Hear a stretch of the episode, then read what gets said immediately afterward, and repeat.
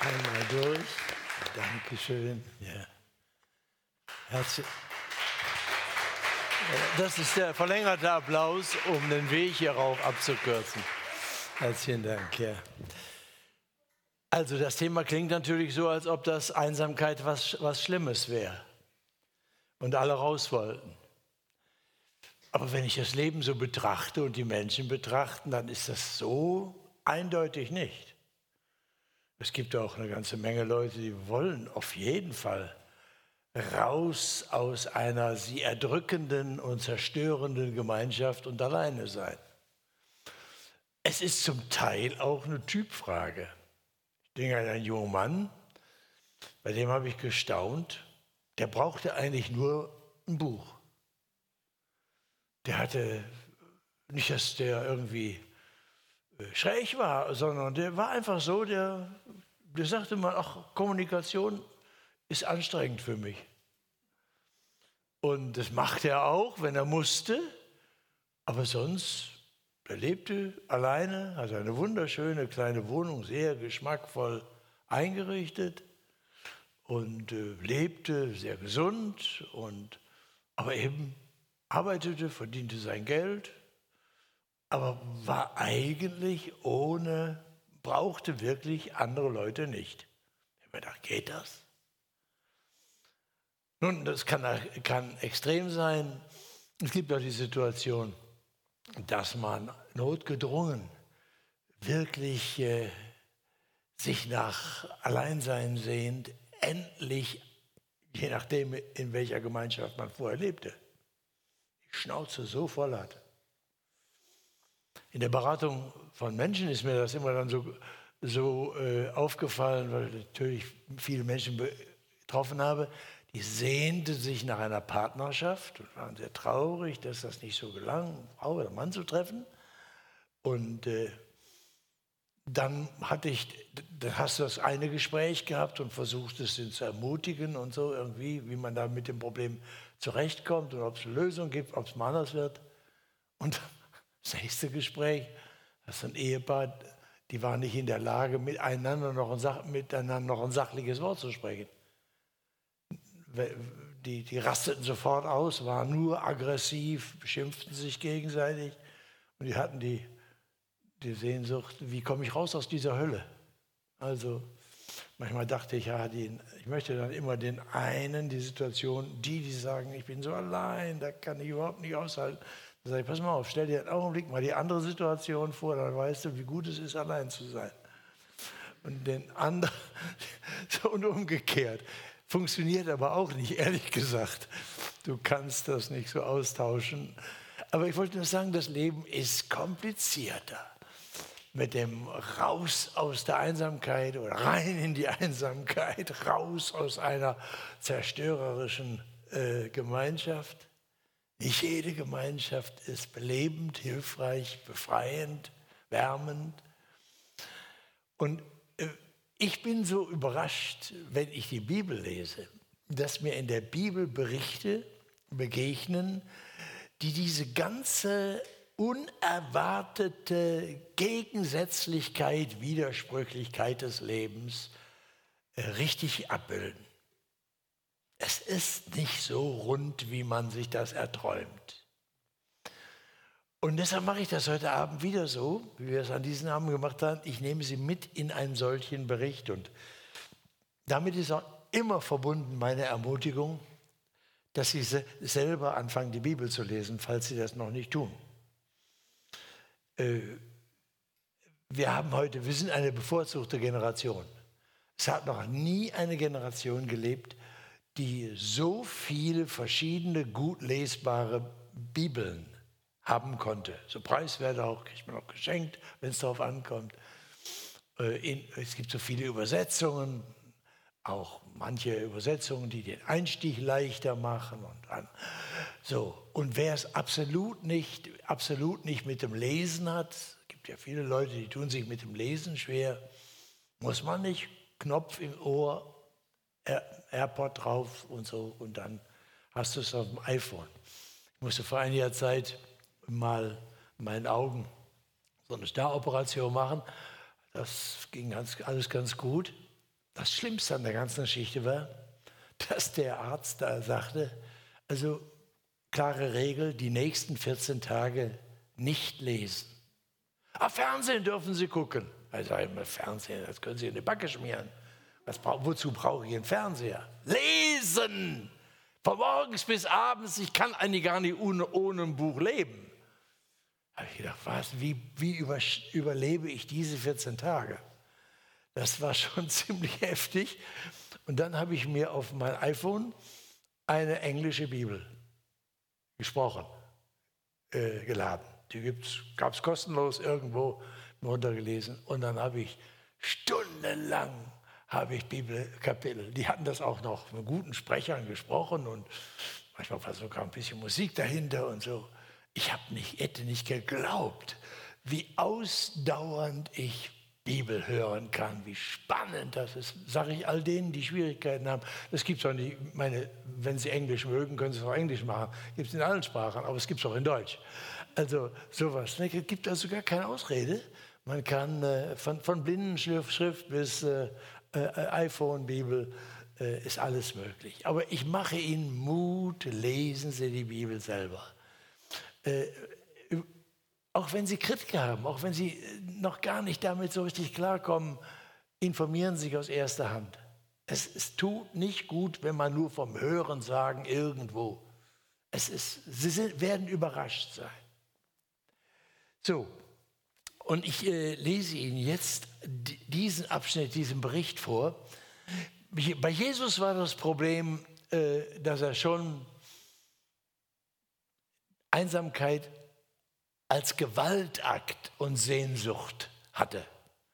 Denn wenn er auftauchte, waren Menschen um ihn und viele und drängten sich, weil sie hohe Erwartungen hatten und zum Teil das, was wir ja auch heute kennen, was immer menschlich ist, Heilung von Krankheiten.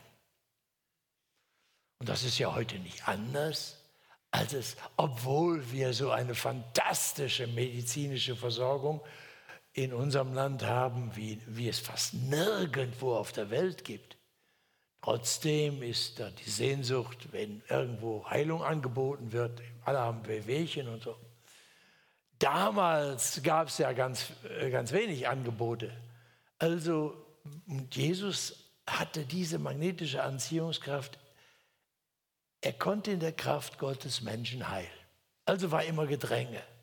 Und wir lesen öfter in den Evangelien, dass er sich richtig losreißen musste und in die Einsamkeit ging, um zu beten. Das war die Kraftquelle seines Lebens.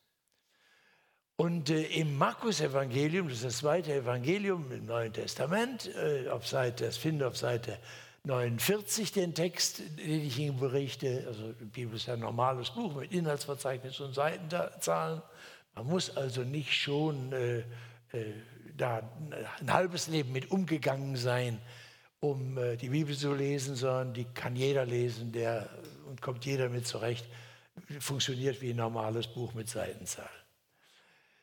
Äh, Jesus war in eine Gegend gekommen und hatte plötzlich ein Riesenproblem. Es waren viele Menschen mit vielen Erwartungen und besonders Heilung, aber plötzlich war ein Riesenproblem da. Der Vorsteher einer Synagogengemeinde war zu ihm gekommen, weil seine einzige Tochter, ein zwölfjähriges Mädchen, im Sterben lag.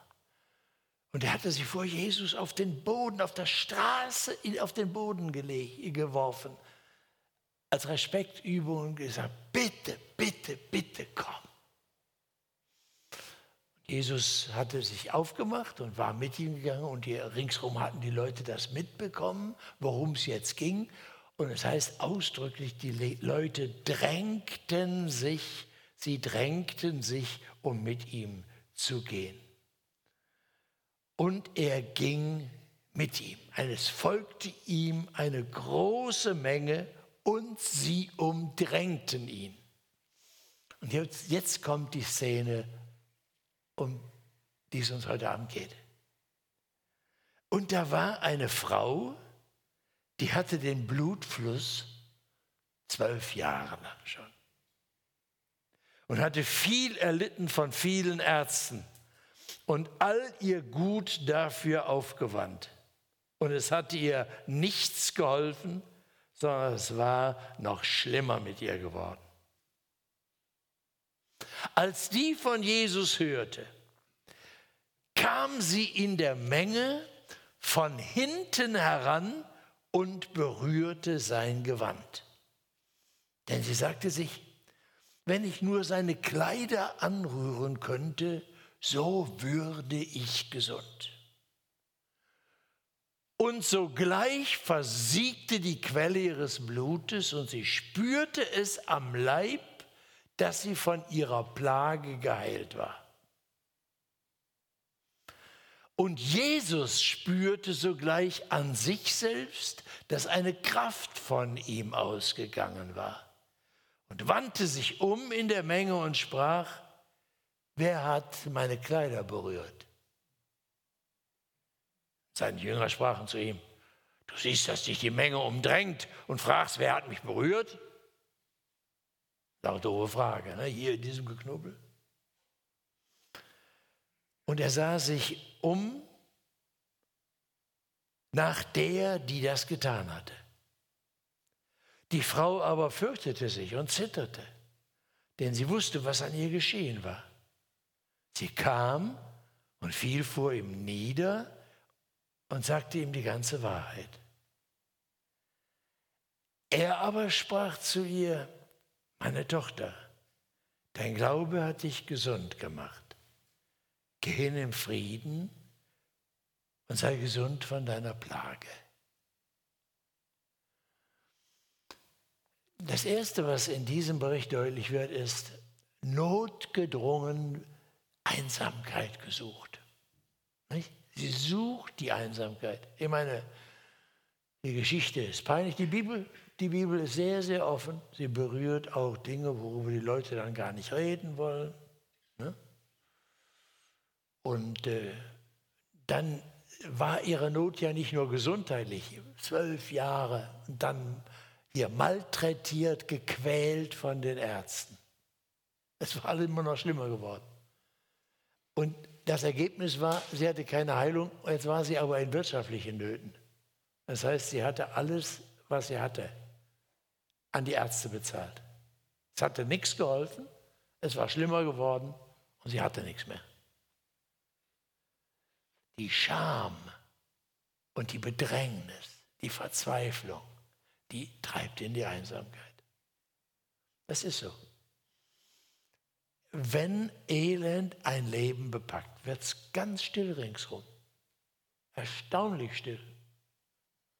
Und ich das ist ja schon mal erwähnt, das ist nicht unbedingt Herzlosigkeit und Härtherzigkeit, sondern es ist mehr Hilflosigkeit der Menschen, die plötzlich merken, wenn da so schwere Not ist, die macht mich hilflos. Was soll ich tun? Jetzt dahin zu gehen und einfach so ein billiges Geschwätz anzufangen, so Smalltalk zu machen, über das Wetter zu reden oder über irgendwas Belangloses, da kommt man sich so schäbig vor aber was Gescheites fällt einem auch nicht ein, also lässt man es. Mit der Folge, dass Leute in, in tiefen Nöten, gesundheitlichen, wirtschaftlichen Nöten, man wird sehr einsam, wenn einer eine Pleite hinlegt. Kommen weniger Anrufe.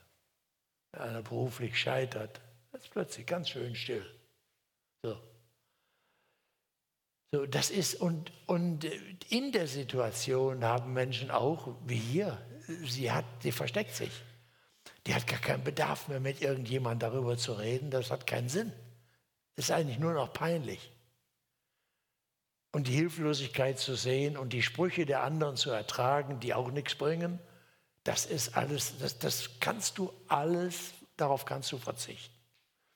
Und so erlebt man hier eine Frau, die sich in der Menge versteckt, mit ihrer, mit ihrer Sehnsucht Vielleicht kann Jesus doch. Vielleicht kann Jesus doch. Sie hat dieses Vertrauen. Und die, das heißt hier ausdrücklich, dass sie sich von hinten ranschleicht.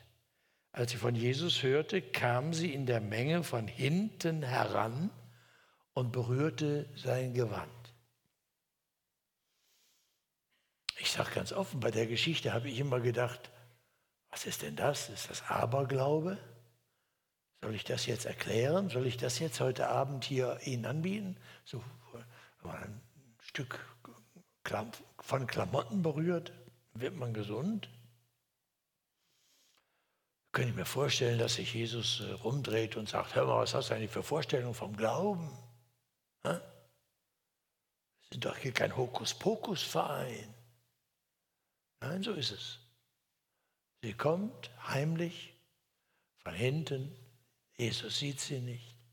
Sie will nicht, dass er, dass, sie, dass er sie sieht. Sie berührt ihn in der Hoffnung, dieser abergläubischen Hoffnung, da passiert jetzt was. Das war eine richtige magische Vorstellung. Nur, und es passiert was. Und Jesus spürt es. Er spürt, es geht eine Kraft von ihm. Wissen Sie, gerade bei diesen Heilungsgeschichten ist ja die Diskussion alle Male bei uns, stimmt sowas, sind das Legenden und Märchen. Mir fällt auf, dass die Bibel sich überhaupt keine Mühe gibt, solchen Klugscheißern eine Antwort zu geben. Sie berichtet, was geschieht und sagt, wenn du das nicht für möglich hältst und bezweifelst, bezweifle es eben. Ich habe, Jesus hat nichts davon, und wer hat sonst? Die beteiligten Personen haben nichts davon, dass irgendwelche Besserwisser bezweifeln, ob sowas geschehen ist. Wird einfach berichtet. Es ist eben so, das Erste ist zunächst einmal, dass diese Frau die Einsamkeit braucht, Hochnot, peinlich, notgedrungen, sie Einigkeit. Sie hat natürlich Sehnsucht nach Hilfe. Und als sie diese Hilfe erfährt, zieht sie sich wieder zurück in die Einsamkeit. Das kommt einem fast so vor wie heute. Das beliebteste im Blick auf den Glauben ist, der Satz, Religion ist Privatsache. Ich habe mein Leben lang in den letzten Jahrzehnten bei Ereignissen wie diesen und bei vielen persönlichen Gesprächen erlebt, wie sich Menschen mit dem Glauben an Gott, an Jesus beschäftigt und sehr, sehr interessiert sind. Der allerkritischste Punkt in der Regel war der, wenn sie merkten, äh, Jesus, das will ich. Also so eine Erfahrung mit Gott, auch Kraft, irgendwie eine Geborgenheit, toll. Aber dieses Christenvolk, das brauche ich nicht. Also Kirche muss wirklich nicht sein. Ich würde sagen, Religion ist Privatsache. Das war zwar ursprünglich anders gemeint. Vor 200 Jahren kam dieser Satz auf und da war das ein Freiheitssatz, weil vorher der Staat bestimmt hat, was die Menschen zu glauben hatten. Da gab es keine Religionsfreiheit in Europa. Cuius regio, eos religio hieß das. Wer die Herrschaft bestimmt, bestimmt den Glauben der Untertanen. Und wenn du nicht das glaubtest, was du von der Regierung aufgezwungen bekamst, dann je nachdem, wie liberal die waren, manchmal waren die wenig liberal, dann musst, wurdest du vertrieben oder warst sehr, sehr diskriminiert und benachteiligt. Und manche sind, haben es gar nie überlebt. Das ist erst seit 200 Jahren angefangen, dass eine Bewegung in Europa gab, die sagte, äh, das ist nicht die Aufgabe der Regierung, zu bestimmen, was die Leute glauben sollen, sondern jeder einzelne Mensch hat das Recht zu entscheiden. Und erst spät sind auch die Christen, es waren dann auch Christen, die das betrieben haben, die gesagt haben, das taucht nicht. Also der, das, die Botschaft von Jesus, die verträgt keinen Zwang. Das, das Ergebnis haben wir in Europa heute. Der einzige Teil der Welt, in dem die christliche Kirche schrumpft und nicht wächst, ist Europa, Westeuropa. Ist Ihnen das bewusst? Der einzige Teil der Welt.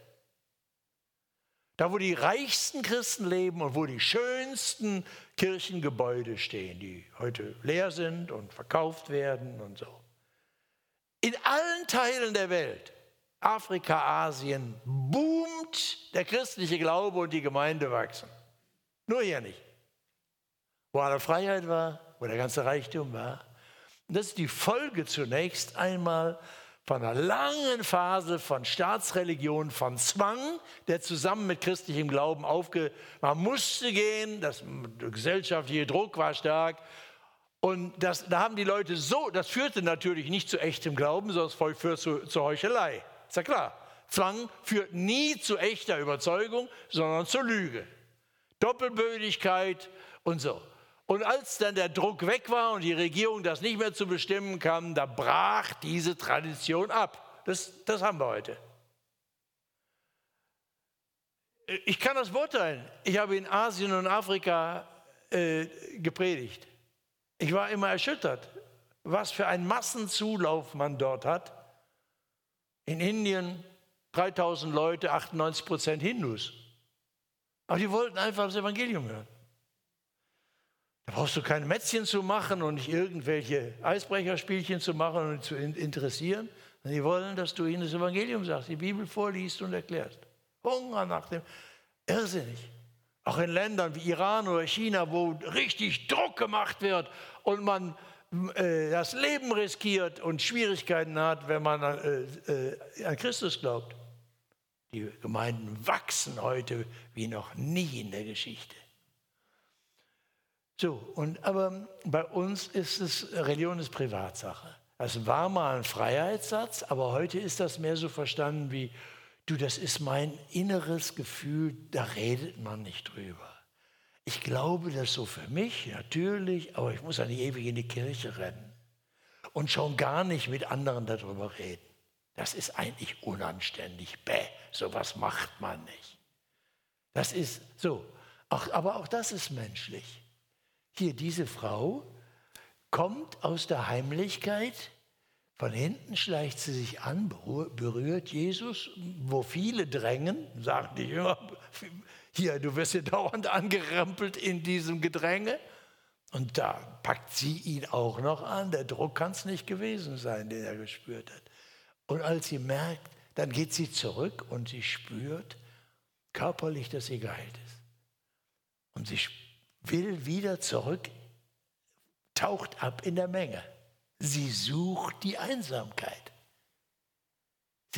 von sich aus kommt die jetzt nicht und sagt, hallo Jesus, wie hast du denn das gemacht? War aber toll, können wir niemand drüber sprechen? Nix, nix, nix, nix. Die Sache geht andersrum los. Jesus will Beziehung. Jesus will Beziehung. Er spürt es, dass da was passiert ist und er sucht diese Frau. Und seine eigenen Leute, die engsten Mitarbeiter, die stauchen ihn noch zurecht und sagen, ist doch Quatsch. Was willst du? Soll ich das übertragen? Jesus hat eine Sehnsucht nach einer persönlichen Beziehung, nach einer Frau in Not. Aber die Leute, die mit ihm arbeiten, die sozusagen bei ihm angestellt sind, die tun alles, um das zu verhindern. Das ist schon schräg. Jesus setzt sich durch und sagt, wer war's? Wer war's? Und dann heißt es hier, ich muss sagen, man muss das einfach immer, lesen Sie den Text nochmal, weil es ist so ungewöhnlich. Es heißt dann hier, die Frau fürchtete sich und zitterte, denn sie wusste, was an ihr geschehen war. Ja, es war auch toll eigentlich. Wo, wo ist der Grund jetzt zur Furcht? Und warum kriegte die das Zittern? Na gut, es war ungewöhnlich, es war überraschend, aber das ist doch eine sehr merkwürdige Gefühlslage, dass hier Furcht ist. Sie spürt, ich bin der Wirklichkeit Gottes begegnet. Übrigens werden Sie beim Bibellesen auch das immer wieder erleben und beobachten, wo Menschen Gott begegnen, in irgendeiner Weise einen Kontakt haben mit der Wirklichkeit Gottes, erschrecken sie. Die sagen, nirgendwo liest man in der Bibel, dass sie sagen, toll, irres Gefühl, kann man das nochmal haben? Tut mir sowas wie gut.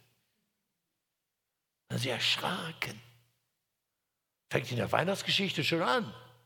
Da heißt es da, die Hirten auf dem Feld, denen der Bote Gottes in der Nacht die Botschaft bringt, euch ist heute der Retter geboren. Und da heißt es, die Herrlichkeit des Herrn umleuchtete ihn, Lichtglanz Gottes, als die Welt Gottes sich öffnet in der Nacht und diese Nachtschichtarbeiter erwartet. Und da heißt es, sie fürchteten sich sehr. Sie fürchteten sich sehr. Und die waren nicht von schlechten Eltern. Die hatten keinen schwachen Nerv. Ja, die waren einiges gewöhnt, diese Kerle. Sie fürchteten sich sehr. Achten Sie mal, wenn Sie die Bibel lesen, wie oft Menschen erschrecken, wenn sie eine Erfahrung mit der Wirklichkeit Gottes machen. Wenn sie sofort spüren, die Wirklichkeit Gottes ist eine heilige Wirklichkeit und mein Leben passt nicht dazu. Du spürst sofort, ich passe nicht zusammen mit dem heiligen Gott. Den kannst du nicht als Kumpel in die Tasche stecken. Das ist nicht der alte Opa, der liebe Gott, der mit dem Kopf wackelt und die Welt nicht versteht und zu allem Ja und Arm sagt und der nichts krumm nimmt. Diese schräge Vorstellung, die wir in Deutschland von diesem Nikolausgott entwickelt haben, die werden sie sofort verlieren, wenn sie anfangen, die Bibel zu lesen. Gott ist ein verzehrendes Feuer. Steht es im Neuen Testament. Schrecklich ist es, in die Hände des lebendigen Gottes zu fallen. Er ist der Richter. Habe ich das in Fußnote sagen? Manche Leute haben das noch nicht kapiert, dass diese Pandemie auch ein Gericht Gottes ist.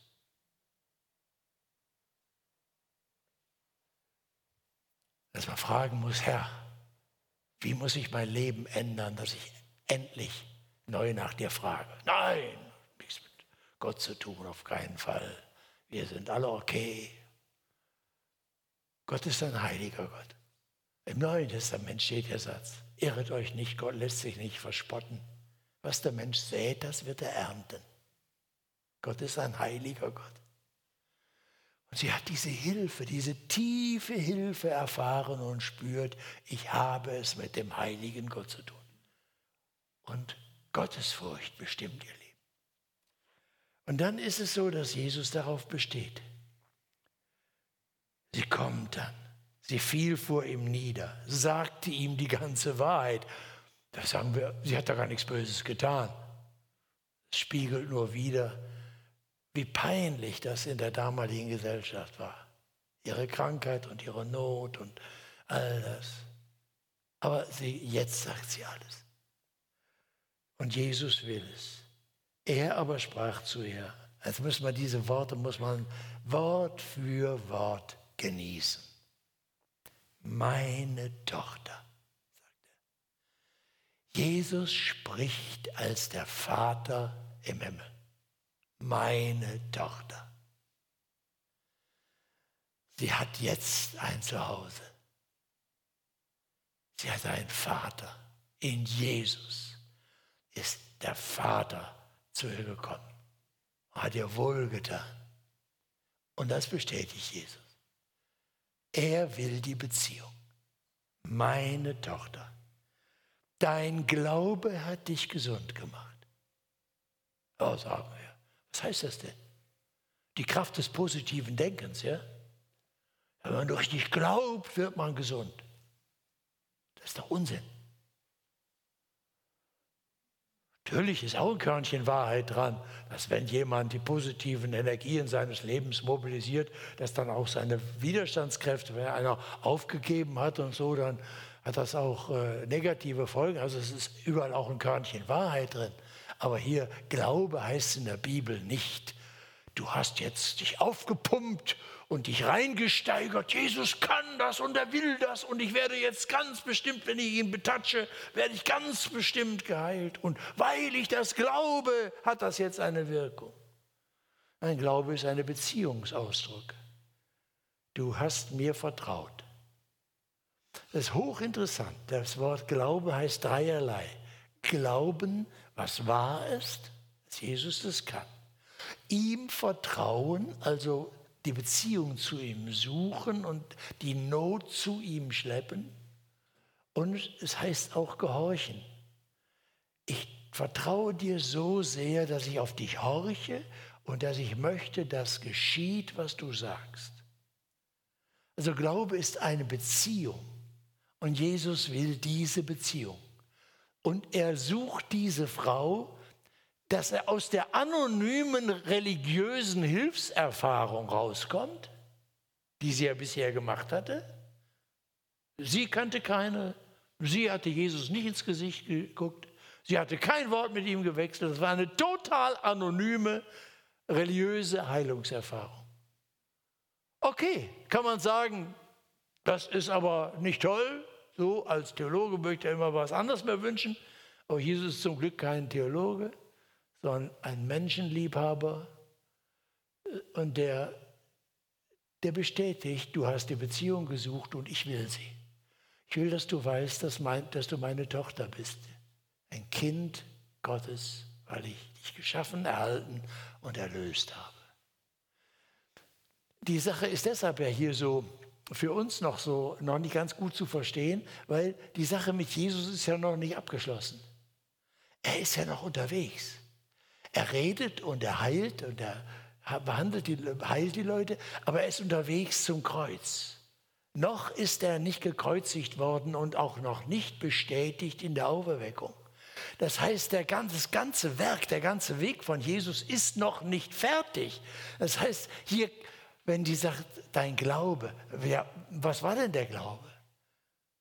Was hat sie geglaubt? Ihr Glaube war eigentlich, die wusste weniger als jeder von uns hier, von Jesus. Sie hat ihn ja gesehen und sie hatte den Wunsch, die Ahnung, der hat Kraft zu heilen und das wünsche ich mir. Und das nehme ich in Anspruch und erhoffe und erbitte und vertraue. Und Jesus bestätigt diesen Glauben.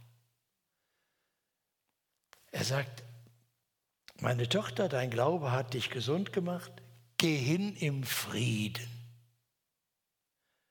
und sei gesund von deiner Plage. Nun ist das ein starkes Wort. Shalom heißt das im Griechischen. Und Shalom ist das, der Friede in der Bibel, ist die Zusammenfassung von geheiltem Leben in Beziehung. Die Bibel weiß das, was eigentlich auch jeder Mensch kapieren kann, aber wir so verlernt haben. Der Mensch ist ein Beziehungswesen. Jeder Mensch, ob er es weiß oder nicht, ob er es will oder nicht, hat, lebt in vier Beziehungen. Und wenn eine dieser Beziehungen gestört ist, beeinträchtigt das das ganze Leben. Und wenn ein Mensch gesund, also ganz werden soll, das heißt Frieden haben, versöhnt sein soll, dann müssen alle vier Beziehungen. Jeder Mensch hat eine Beziehung zu sich selber. Ist ja klar. Das ist, war früher nicht so bewusst, heute ist das ganz schrecklich. Das kann man am Negativen sehen, wie viele Menschen einen Hass auf ihren Körper haben. Männer stehen morgens vorm Spiegel und sagen, Kenne ich zwar nicht, aber ich rasiere dich trotzdem. Die Schönheitschirurgie, die lebt davon, von dem Hass und den Problemen, die Menschen mit ihrem Körper haben.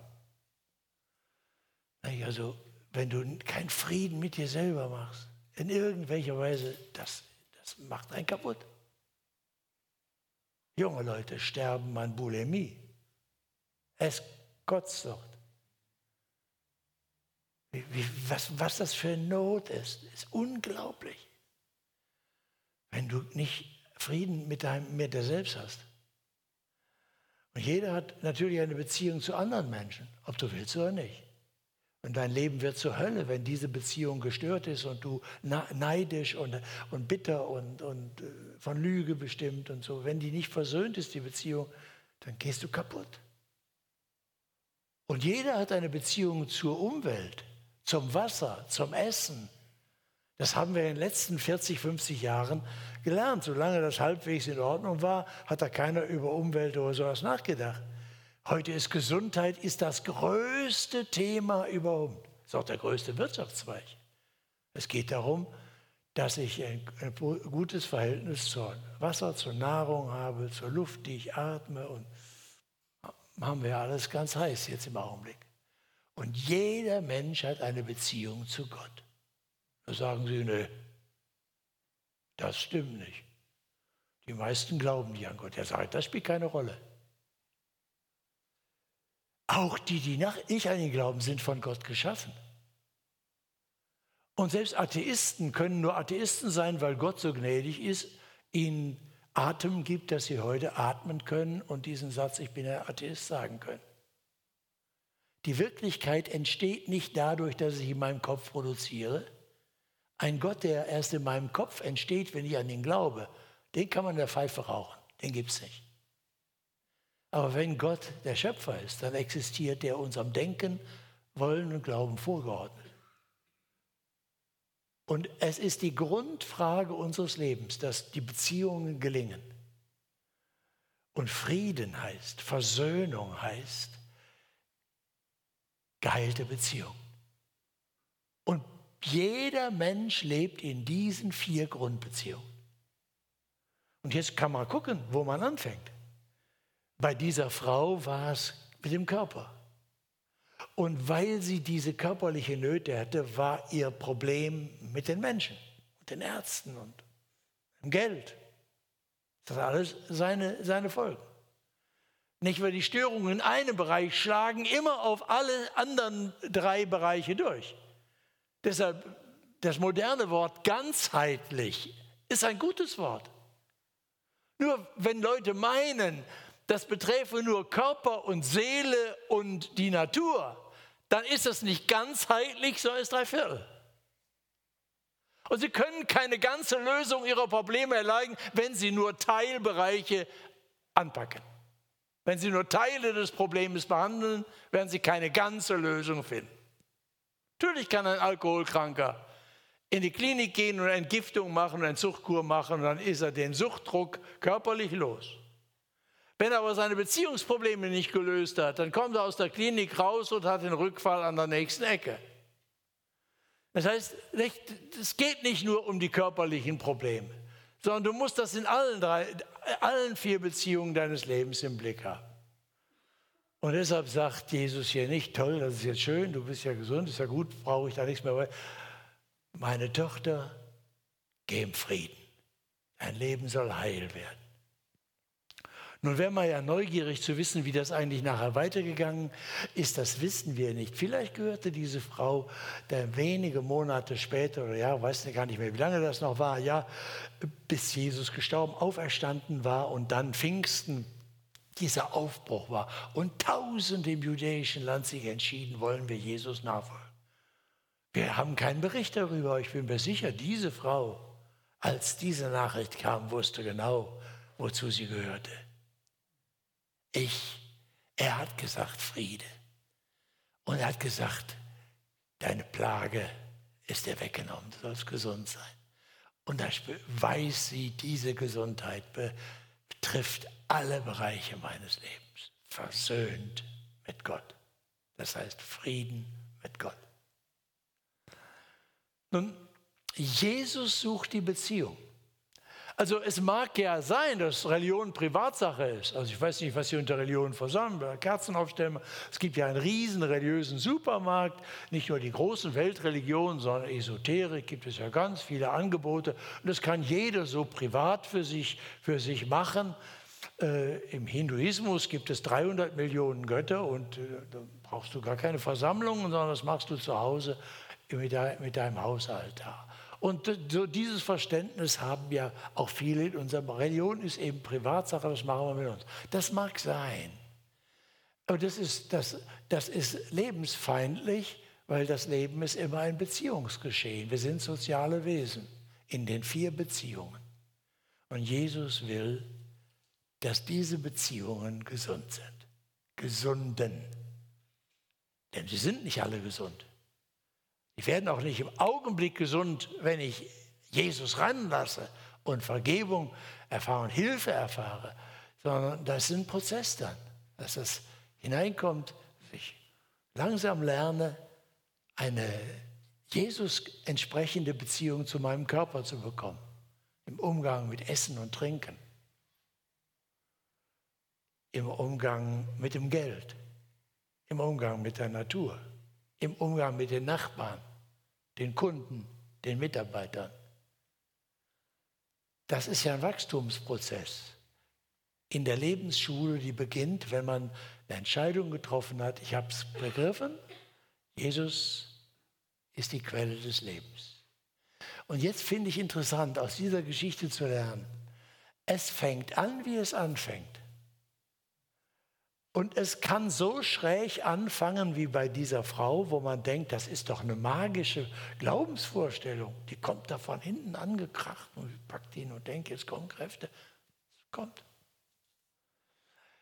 Als ich mich als 14-jähriger Junge äh, bekehrte und die Antwort gab, Freunde in unserer Jugendarbeit zum Jugendclub in Essen haben mir klargemacht, ich komme aus einer christlichen Familie, aber äh, dann lernte ich in dieser Jugendarbeit lauter junge Kerle treffen. Äh, wir haben viel Sport gemacht und geboxt und wer weiß was alles.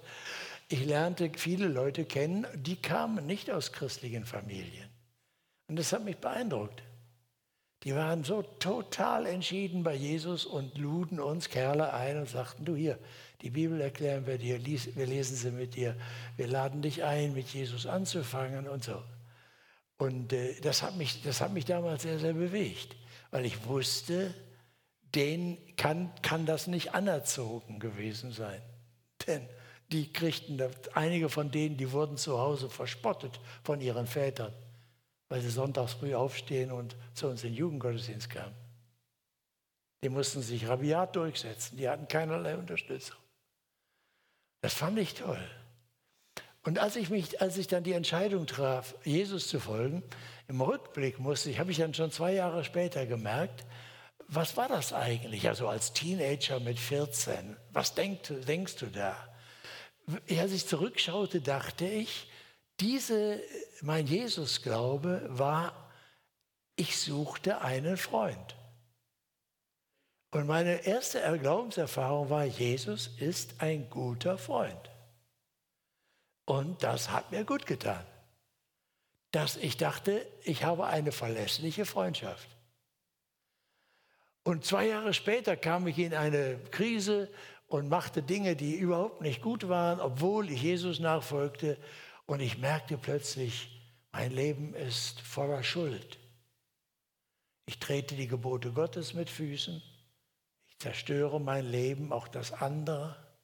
Ich wusste plötzlich, ich bin verloren.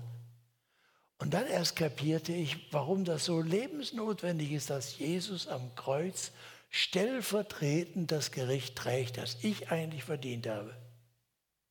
Das hatte ich am Anfang so rein theoretisch gehört, aber das hatte nicht tiefe Bedeutung in meinem Leben. Dann merkte ich, aha, es fängt an, wie es anfängt. Bei der Frau war es diese, die Heilung ihrer, ihrer Bluter, Bluterkrankheit und diese Kraft. Und dann, aber wenn du es mit Jesus zu äh, tun bekommst, und sei es nur an einem ganz Teilbereich deines Lebens zunächst, Du hast es immer mit dem ganzen Jesus zu tun. Jesus kommt nie zu dir so in Wurstscheiben. Den kannst du nicht als Heiler nehmen und den Rest brauche ich nicht. Er begegnet dir immer komplett, als Ganzer, als der Herr und der Retter, der geoffenbarte Gott, der liebende Vater, der die Beziehung zu dir will und der dich so sehr liebt, dass er möchte, dass das die Beziehungen deines Lebens heilt. Und wenn du in die Hauptbeziehung, die Quellbeziehung ist die zum Schöpfer, wenn die versöhnt ist, dann fließt dann eine Kraft in dein Leben, wo die anderen Beziehungen Stück für Stück. Ich sage noch einmal, das geht nicht wie Fingerschnipsen und Schalter umlegen.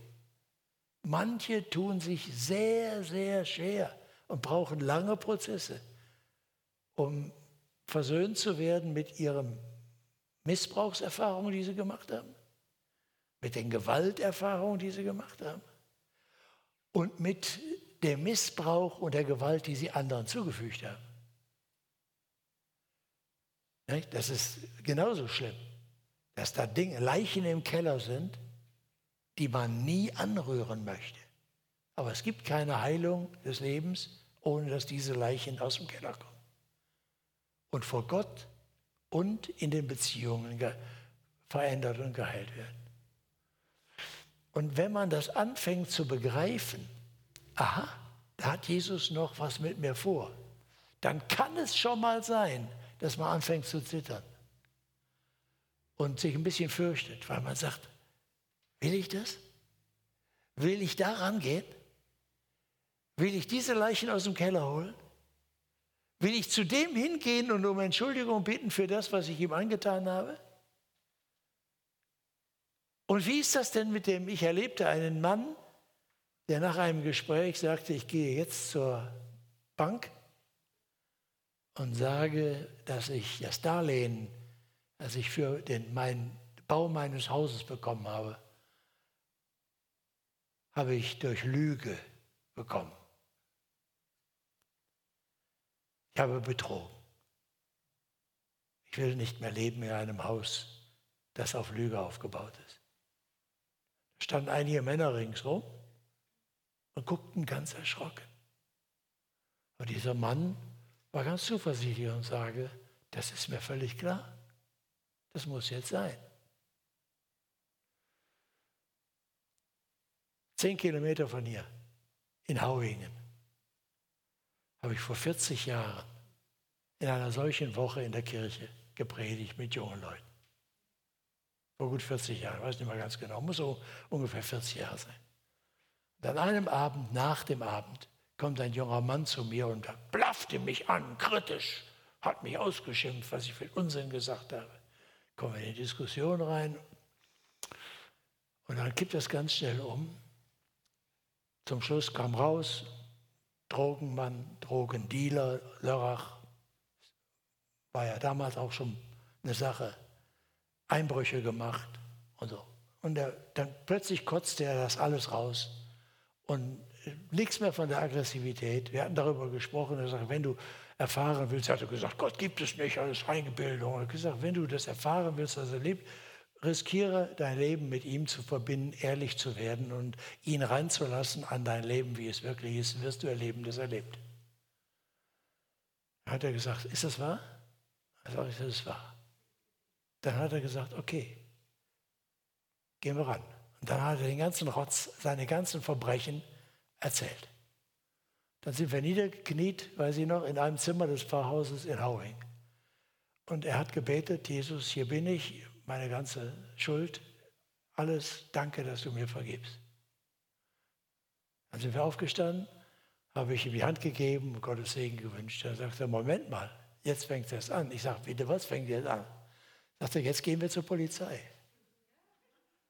Ich sage, was? Er sagt, jetzt muss ich das mit Menschen in Ordnung bringen, was ich getan habe. So, und dann habe ich gesagt, du, warte mal, das, du weißt du, was das bedeutet? Was ich von dir weiß, sind keine Kleinigkeiten. Dann habe ich ihn überredet, dass er nicht sofort mit mir zur, äh, zur Polizei rannte, sondern dass ich ihm, dass ich gesagt, ich gehe morgen früh in Lörrach zur Kriminalpolizei, zum Rauschgiftdezernat und rede mit dem Kommissar dort und dann sage ich dir, was das bedeutet. Und dann kannst du entscheiden, ob du dahin willst. Ich habe das gemacht. Der Kommissar, der hat solche Augen gekriegt, der hat mir gesagt, ja, der, der geht in den Bunker, ist klar. Der, das war Dieb und das ist Rauschgiftkriminalität, ist kein Kavaliersdelikt.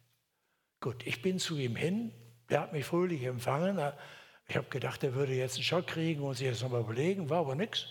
Der sagte, ja, habe ich ja gewusst, gehen wir hin. Dann sind wir zusammen zu diesem Kommissar gegangen. Ich sehe das bis heute, wie der da saß, auf seiner, damals noch mit Schreibmaschine. Und da saß der junge Mann und diktierte ihm in die Schreibmaschine den ganzen Mist. Und ich saß dabei, zwischendurch guckte der Kommissar auf und dachte, wo bin ich hier, was passiert hier? So. Ich war froh, dass ich ein paar Jahre später diesen Mann wieder traf und er mir sagen konnte, dass er nicht ohne Schrammen, aber glimpflich davongekommen war. Waren wir beide froh. Aber das war es, der hatte begriffen.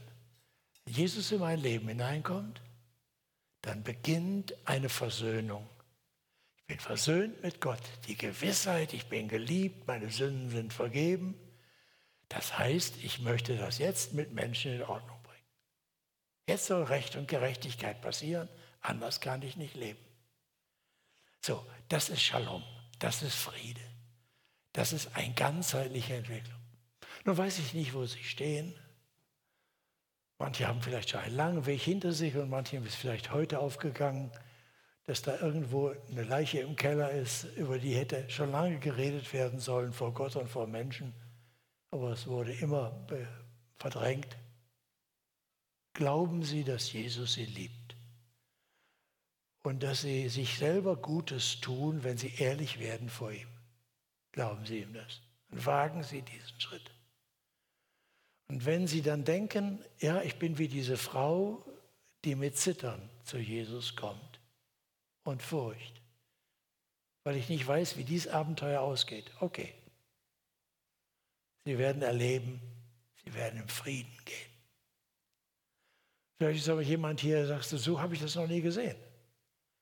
Wir erleben es ja Gott sei Dank, dass viele Menschen Sympathisanten unserer Gemeinden sind, sich einfach sehr wohlfühlen, weil sie gute Freunde finden, ein Gespräch finden, auch ernst genommen sind und deshalb auch natürlich sind nicht gegen christlichen Glauben, finden auch vieles einleuchtend, aber es ist nie eine klare Entscheidung getroffen worden. Dass jemand sagt, jetzt bringe ich meinen Kram zu Jesus. Und was es auch immer ist, wo du anpacken willst. Fang damit an und bereinige das. Sag ihm seine Not, sei es Krankheit, sei es Schuld, was auch immer. Fang an, wo es dir klar ist, bring es in Beziehung. Und du wirst spüren, Jesus wird nicht nur dies und jenes Wohltuende machen, sondern er, will, er, wird, er wünscht eine Beziehung. Er ist nicht wie der Zahnarzt, zu dem du gehst, weil du Zahnschmerzen hast und dann macht er das und dann rechnet er es über die Kasse ab und dann seid er quitt. Sondern er will der Freund sein der Vater. Denn die Heilung des Lebens geschieht im Frieden mit Gott, in der Beziehung. Der Anfang könnte heute gemacht werden mit einem ganz einfachen Gebet. Gott wartet darauf, das ist ganz sicher heute. Das bin ich gar, da bin ich gar nicht unsicher, dass Jesus sich danach sehnt. Denken Sie daran, da ist eine große Menge Sie müssen nicht sagen, hier sind viele und da kann ich schon untertauchen. Jesus hat sich hat beharrlich gewartet, bis die eine Frau, die keiner gesehen hat, die die Jünger nicht sehen wollten, die sie auch nicht ranlassen wollten, nicht wahrnehmen wollten. Er hat gewartet, bis die Frau kam und er zu ihr eine Beziehung bekam. Das ist von der Seite von Jesus her top gewiss. Was ist von Ihrer Seite? Was hindert Sie? Was spricht dagegen? Wir machen es heute wieder so, ich biete Ihnen dieses Gebet an. Und dann singt Miriam ein Lied und Drummer, jetzt weiß ich den Namen nicht. Mattes. Die singen ein Lied, das ist die Zeit des Bedenkens. Ähm, und dann könnten wir folgendes Gebet beten. Jesus, ich danke dir, dass du mich so sehr liebst. Ich habe deine Einladung gehört. Ich öffne dir mein Leben. Ich bekenne dir meine Sünden. Ich bitte dich um Vergebung. Ich danke dir, dass du am Kreuz für mich gestorben bist und dass du mir alle meine Sünde vergeben hast. Mein ganzes Leben soll dir gehören. Ich will dir vertrauen ich will dir folgen, zeige mir deinen Weg, du bist mein Herr. Wenn Sie das beten möchten, lade ich Sie gleich ein, das zu tun. Bitte, jetzt singt er.